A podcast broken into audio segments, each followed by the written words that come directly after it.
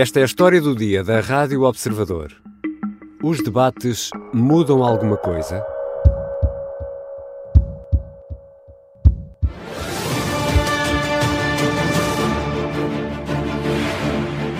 Boa noite. Arranca hoje na SIC a série de debates entre líderes políticos rumo às legislativas de 10 de março. Esta noite estão frente a frente Pedro Nuno Santos e Rui Rocha. Um é socialista, o outro é liberal. Pedro Nuno Santos e Rui Rocha abriram na SIC a época de debates entre líderes partidários que se vai prolongar até 23 de fevereiro. São 28 frente a frente, mais dois debates alargados e ainda deverá acontecer o debate das rádios. Por regra, tem 30 minutos, mas o frente a frente entre Luís Montenegro e Pedro Nuno Santos terá uma hora e um quarto e vai ser transmitido a 19 de fevereiro pelos três canais generalistas às 9 da noite. Estes debates são realmente importantes, ou seja, podem esclarecer ou até mudar o sentido de voto dos eleitores? Vou conversar com Nilza de Sena, vice-presidente do Instituto Superior de Ciências Sociais e Políticas, professora, tem obra publicada sobre a relação entre a televisão e a política. Foi também deputada e vice-presidente do PSD. Eu sou Ricardo Conceição e esta é a história do dia de terça-feira, 6 de fevereiro.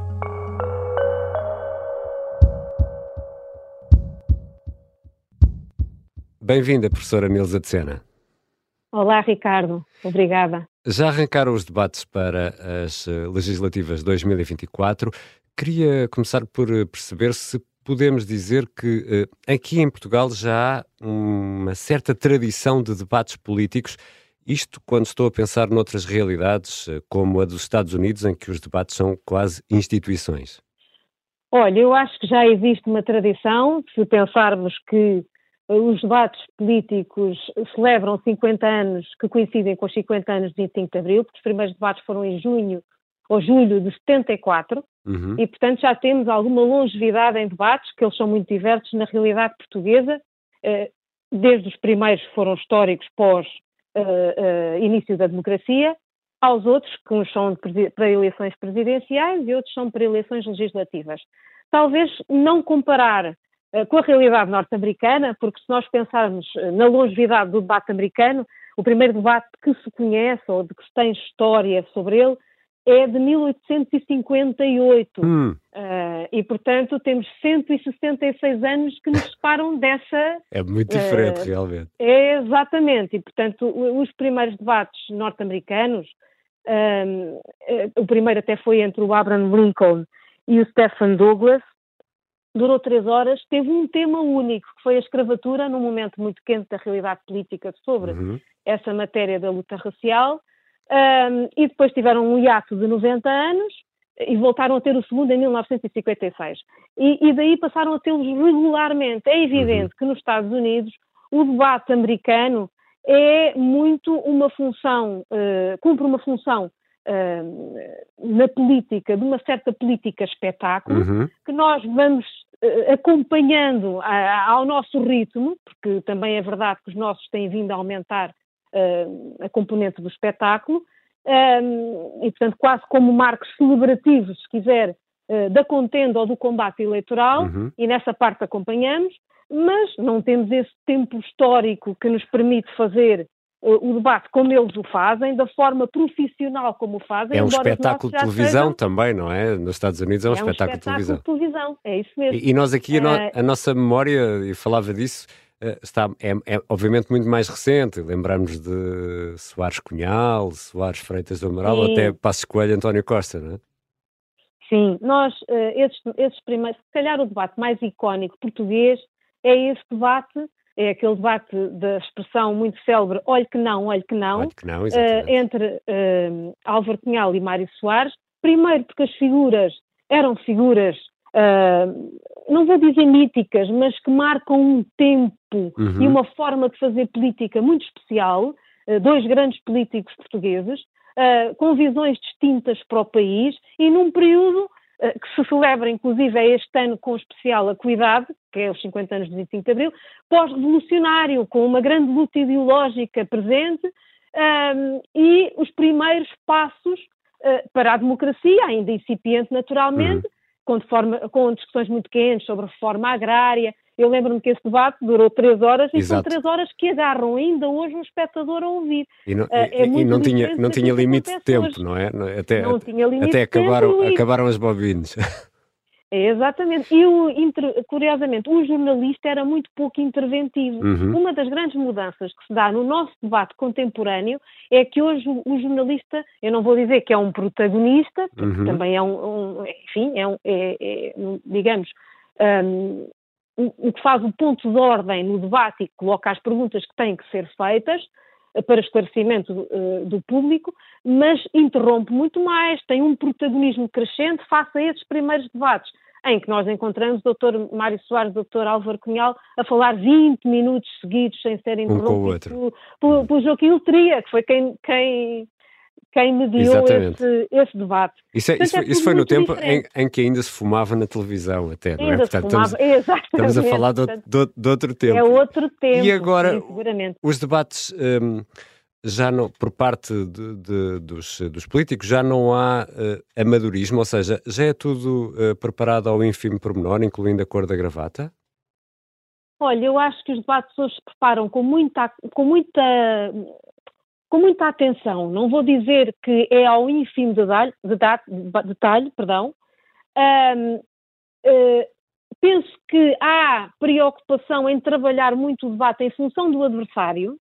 Uh, nós hoje vivemos numa fase em que a comunicação política e a comunicação política eleitoral, para mais em debate político, é uma comunicação feita com um grau de profissionalização crescente. Uhum. Não é uma profissionalização igual à dos Estados Unidos, em que, de facto, uh, há uma hiperbolização dessa performance uh, trabalhada ao mais ínfimo pormenor, mas nós caminhamos para aí. Hum. nós e os restantes países da Europa, não só nós, Portugal. a tendência é para ligar aos pequenos detalhes, não só o trabalhar individualmente cada debate em função de quem temos diante de nós, ou seja, hum. do partido que está diante de nós, mas a, forma como a pessoa se apresenta é importante até do ponto de vista de imagem. Repare claro. que há um, há um dado importante, deixe-me só dizer isto porque eu acho que é interessante. A comunicação não verbal, eh, como expressões faciais, gestos, é responsável por 65% de toda a comunicação política em televisão. Hum. Eh, o que significa que num debate o, o, o, político ter atenção aos seus gestos e até às suas expressões, o poder fazer um sorriso, o poder estar tranquilo, eh, face à, à imagem, eh, é muito importante. E... A ideia de serenidade em debate hoje é pagante, porque a ideia de quem está muito nervoso, muito tenso, que franza a testa, que está sem conseguir um, esboçar um sorriso, uh, leva para casa uma imagem de antipatia, até de frieza, que muitas vezes não corresponde oh. exatamente à figura. Ou seja, a agressividade ou a simpatia para com o oponente também são pensadas e preparadas. São pensadas. Eu lembro-me quando fiz o meu trabalho, este livro que fiz sobre o debate político, de ter falado, por exemplo, posso dizer-lhe, com Miguel Laranjeiro, que trabalhava muito perto com o Dr. António Guterres e que uhum. trabalhou na campanha de 1995, e dele-me ter dito, Dr. António Guterres, o engenheiro António Guterres, um, treinava alguns gestos para fazerem debate. Treinou muito tempo. Eu treinava com ele. Ele dizia, eu treinava com ele. Fazia de jornalista e ele treinava. Portanto, significa que desde há longa data é, é, depois isto varia de, em função de, de, de, cada ator político, porque cada, cada pessoa é diferente, na forma de trabalhar e na forma de se apresentar também com a identidade política e com a sua forma de querer uh, mostrar-se ao eleitorado, mas há naturalmente uma preocupação em trabalhar estes detalhes de apresentação, não só o discurso, porque esse está treinado, não é? Uhum. E, e aparece muitas vezes, falam muitas vezes, porque tem outros momentos de intervenção, mas para um debate há que ter cuidado porque a imagem está muito centrada apenas naquelas figuras, em duas figuras, sobretudo em debates que são bipolarizados, como são estes frente a frente de que estamos a falar. Já voltamos à conversa com Nilza de Sena, professora universitária, com obra publicada sobre esta relação entre a política e a televisão. Temos ainda de procurar a resposta para a grande pergunta deste episódio: será que os debates mudam alguma coisa?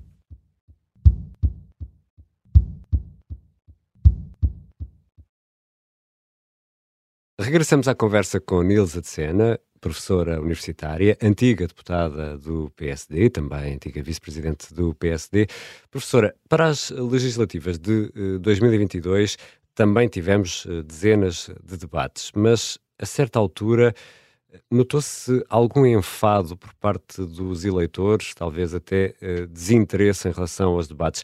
Isto é só uma percepção minha ou foi mesmo assim?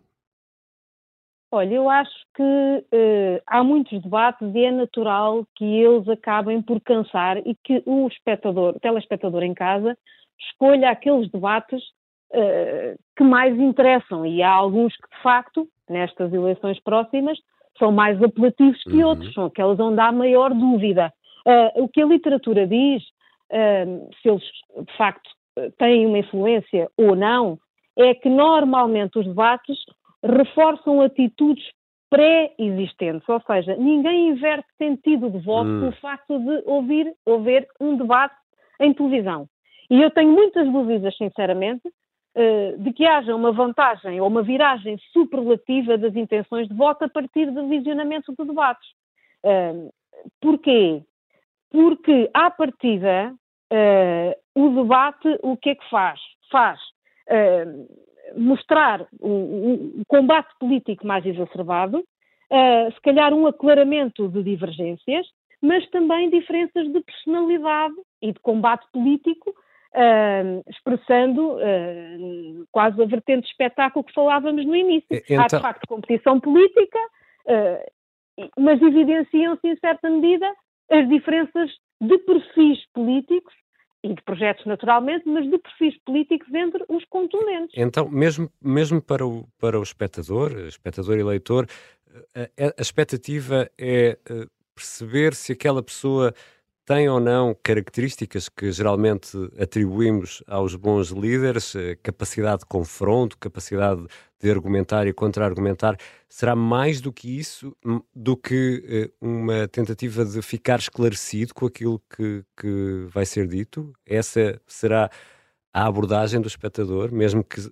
que inconsciente? Eu acho que, que o espectador, eh, o espectador politizado, e, sobretudo, o eleitorado consolidado tem expectativa de ver a performance. Uhum. O espectador que tem dúvidas, ou seja, o, o eleitor cético, o, o célebre indeciso, que normalmente é mais vulnerável à campanha eleitoral, também é mais vulnerável ao debate político.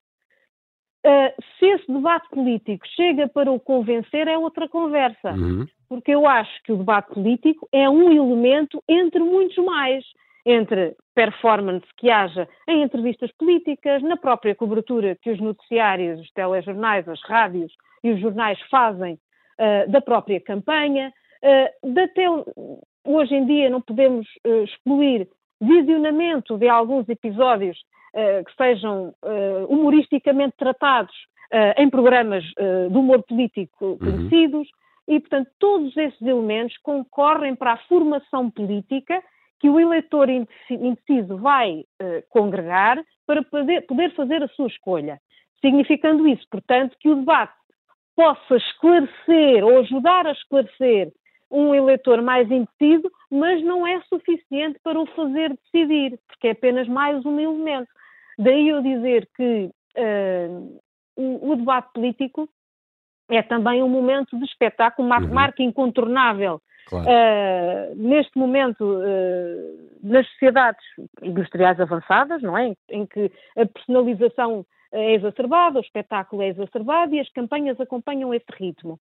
Uh, o debate político, per si sozinho, também tem uma função mais dificultada quando se antevê a possibilidade da polarização ser uhum. maior. Ou seja, nós, em 2024, de acordo com as tendências de estudos que temos acompanhado uh, desde novembro a esta parte, uh, é admitido, como tendência, um aumento da polarização. E isso vai Esse tornar aumento... os debates mais. Uh, vai aumentar o interesse? Esse, não, eu penso que poderá vir a aumentar o interesse, sobretudo à direita, onde os estudos indicam que há mais indecisão. Eh, os estudos recentes mostram que o eleitorado à esquerda está mais consolidado. uh, embora haja fuga de, de alguns uhum. eleitores uh, para o Chega, vamos dizê-lo, um, que vai recolher eventualmente uh, votos a três partidos essenciais, portanto o PSD, o PS e o, o, o Partido Comunista Português, um, onde o voto está mais em dúvida é à direita. E, portanto, admito um, que os debates mais uh, apelativos, porque também uh, poderão ter que vir a esclarecer mais pessoas, sejam aqueles que vão confrontar ou defrontar uh, o PSD e o Chega e o PSD e o PS. E depois, eventualmente, também aqueles em que estará a iniciativa liberal. Porquê? Porque é onde há mais dúvidas, ou pelo menos os estudos indicam que há dúvidas.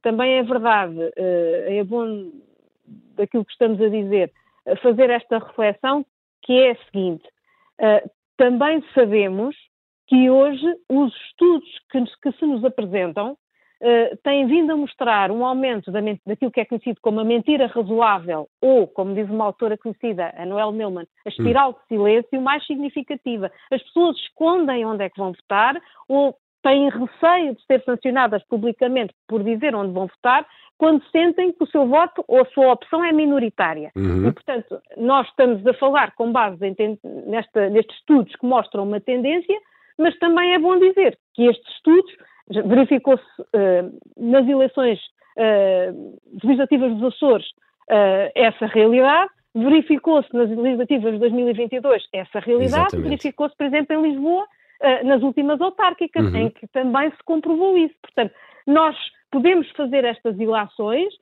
mas não podemos dar isto como determinantes do jogo eleitoral, porque muitas vezes estes estudos também são falíveis. Deixa-me só fazer aqui um, um, uma, uma, pergunta parênteses no, em algo Sim. que é um interesse muito egoísta, confesso, uh, que, é, que são os elogios que fazem geralmente ao debate das rádios, porque um debate ouvido é diferente de um debate que é visto.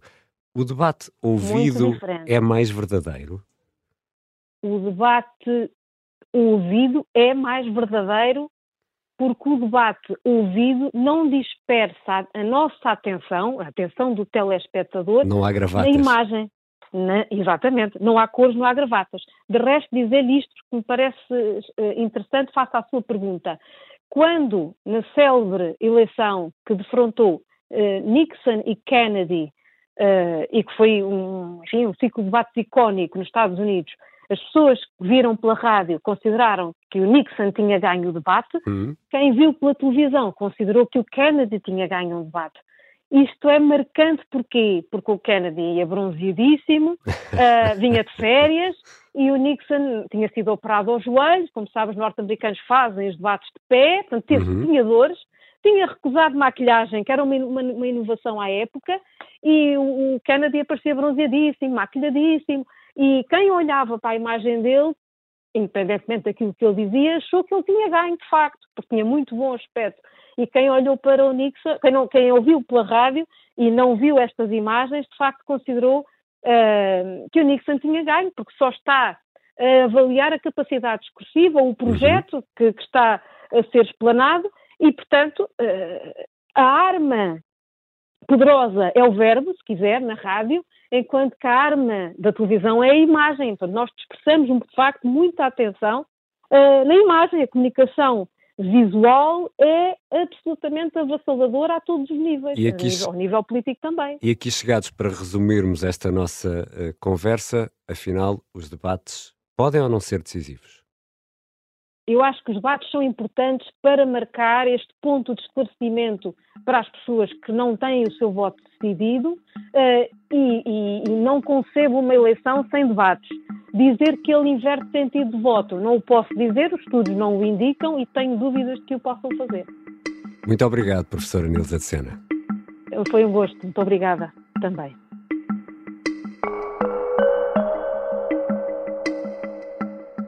Nilza de Sena é vice-presidente do Instituto Superior de Ciências Sociais e Políticas, é investigadora, tem obra publicada sobre a relação entre a televisão e a política e foi também deputada e vice-presidente do PSD. Esta foi a história do dia. A sonoplastia é do Bernardo Almeida, a música do genérico do João Ribeiro. Eu sou o Ricardo Conceição. Até amanhã.